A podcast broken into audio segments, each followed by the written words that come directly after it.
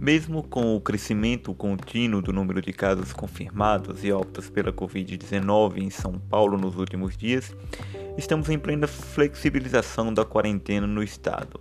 Classificada na fase de controle, a fase laranja, a cidade de São Paulo foi autorizada pelo governo estadual a reabrir as atividades imobiliárias de escritórios, concessionárias, comércios e shopping centers ao contrário da capital ou as outras cidades da região metropolitana, onde os prefeitos são grandes aliados do governador, foram classificadas em fases mais restritivas, e a pressão ao governo para que a liberação seja autorizada foi tamanha que Dória cedeu às pressões dos prefeitos e deixou de lado as orientações do Comitê de Saúde.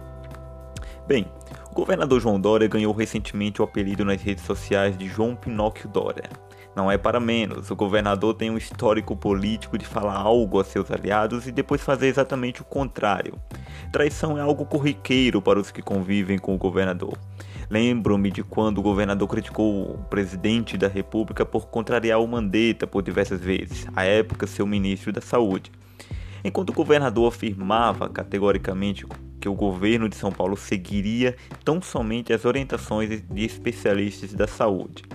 Pois bem, Agora, medida, a medida de flexibilização do isolamento social contraria as orientações dos profissionais da saúde, que alertam para uma continuidade do crescimento do número de casos da Covid-19, não somente em São Paulo, mas no país como um todo.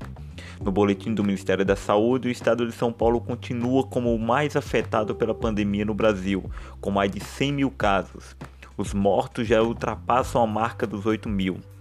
O governo que antes se dizia estar se pautando por critérios técnicos de saúde pública, agora se rende a critérios meramente políticos e econômicos. João Dória foi eleito numa plataforma liberal com apoio de, do empresariado, que está sofrendo com isolamento social porque está vendo a sua rentabilidade cair.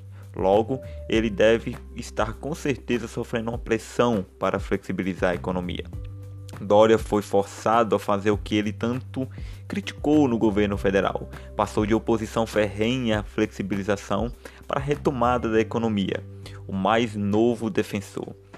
Dória sente na pele os efeitos de uma economia devastada pela quarentena, vendo os, os cofres públicos cheios somente de teias de aranha. E os prefeitos, puxa-saco do governador que de forma ditatorial aprisionaram seus munícipes e os agrediram com suas guardas municipais em nome do governador, ficaram à deriva, tendo que lidar com a opinião pública, sacrificando qualquer chance de reeleição em seus municípios.